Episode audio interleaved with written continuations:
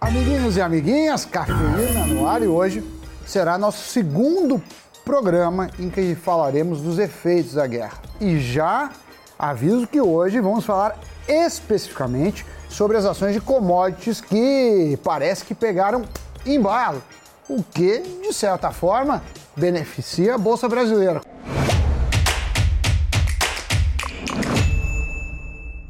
Saudações, pessoal! Sammy é interessante esse ponto que você traz, porque sempre que a gente tem um evento internacional com reverberações em outros países e mercados, o primeiro impacto é o do temor, da indefinição, da incerteza, da volatilidade. O que vai acontecer agora? As preferências e a propensão dos investidores a assumir riscos muda.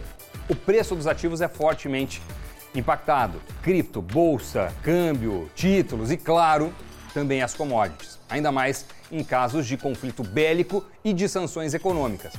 Nesses casos é extremamente delicado, é difícil até prever todos os impactos que vão aparecer na produção, na importação, na exportação dos países envolvidos. E o reflexo disso na oferta e na demanda das commodities internacionalmente também tem um peso grande. Foi exatamente esse o cenário que a gente viu no final de fevereiro, quando a Rússia invadiu a Ucrânia trigo, soja, milho, entre outras commodities, registraram forte alta dos mercados.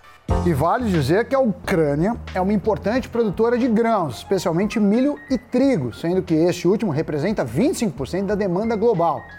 Como a formação dos preços é questão de oferta e demanda, a retração da primeira provoca uma alta forte nas cotações.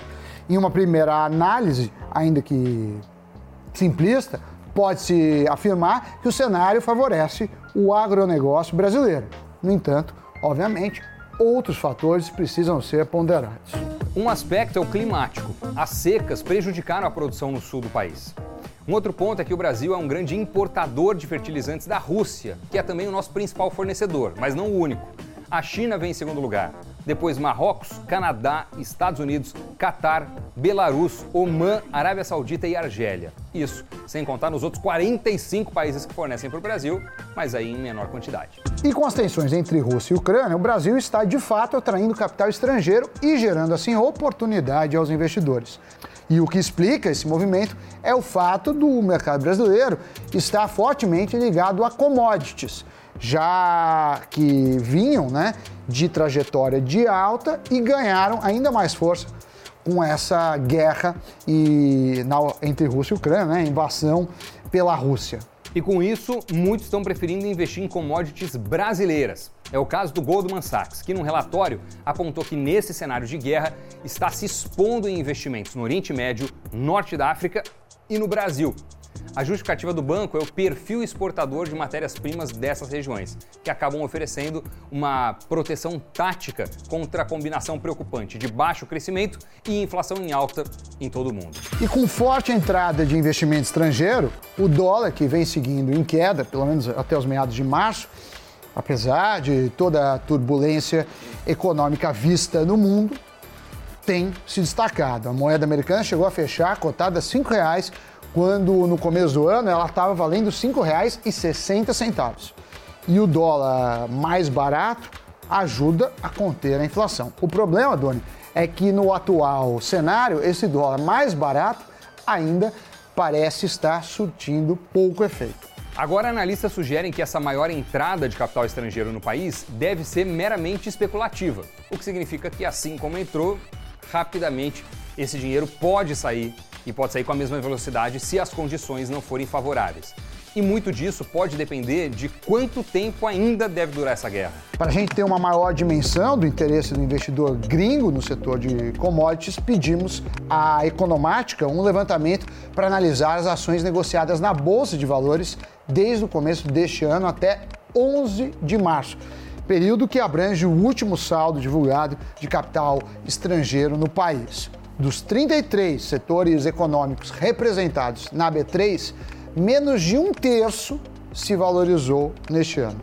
Destes, apenas três setores apresentaram ganhos acima de 10%.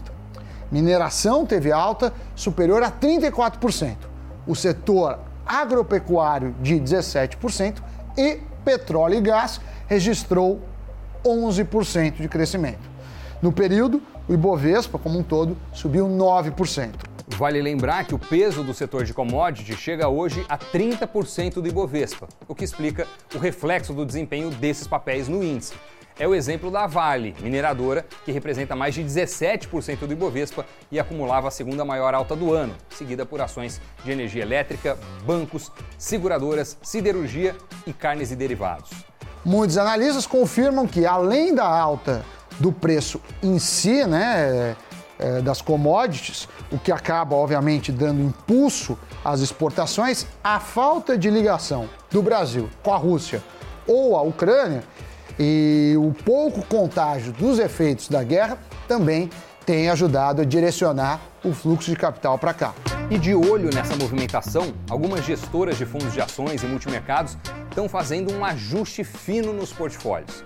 Muitas aumentaram a exposição em petroleiras, companhias agrícolas, frigoríficos e empresas de fertilizantes. E investir em commodities, que tanto vem demonstrando punjança nos últimos anos, é uma forma, sim, de proteger o capital em meio à alta dos preços e juros elevados, como temos visto acontecer. Há mais de um ano, os preços de diferentes matérias-primas, né, energéticas, metálicas e agrícolas estão subindo em ritmo acelerado, seja pela crescente demanda depois dos impactos recessivos da pandemia ou pelos choques da oferta, que é o que temos visto aí com essa guerra. Bom, mas e como investir em commodities? Existem mais de 30 ações negociadas na B3 de empresas que produzem commodities ou cujas atividades dependem diretamente de commodities. Tem também os ETFs, que são fundos passivos que seguem determinados índices ou carteiras temáticas, ou ainda fundos de investimento com gestão ativa. Em todos os casos, é possível se expor aos diferentes tipos de commodities, sejam agrícolas, ambientais, minerais, financeiras. Se formos em direção ao cenário atual e das perspectivas de analistas, parece que o mundo está novamente em um super ciclo de commodities, a exemplo do que aconteceu pela última vez nos anos 2000. Segundo Jeff Curry, head global de pesquisas com commodities do Goldman Sachs, um dos mais respeitados especialistas na área, estamos vendo, Doni, a frase dele: a vingança da velha economia. Pergunto-lhe, será? Boa pergunta, fica a reflexão no ar. E enquanto você matuta sobre ela, vamos para o nosso giro de notícias.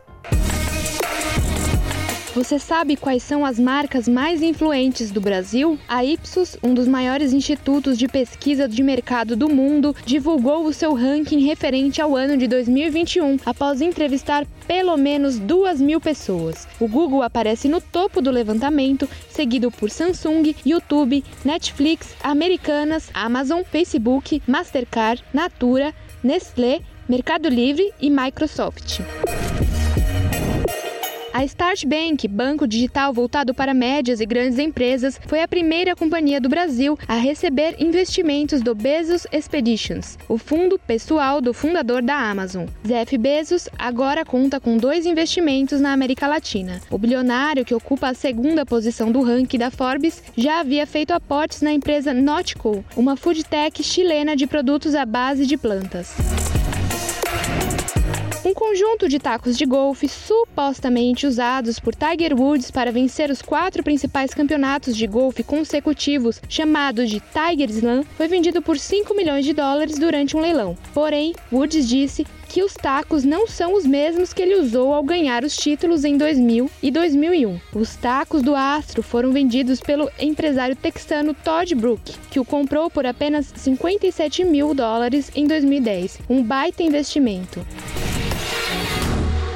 E antes de encerrar, queria pedir para você dar uma força aí no canal, uma fortalecida, dá o like, se inscreva no canal, ative o sininho, deixe seu comentário com assuntos que você gostaria de ver aqui no Cafeína, que nossa super editora, Janaína, está de olho.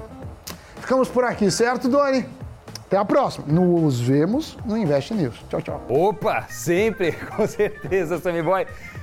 Falou tudo, nada mais a acrescentar, então é apenas tchau. Fui.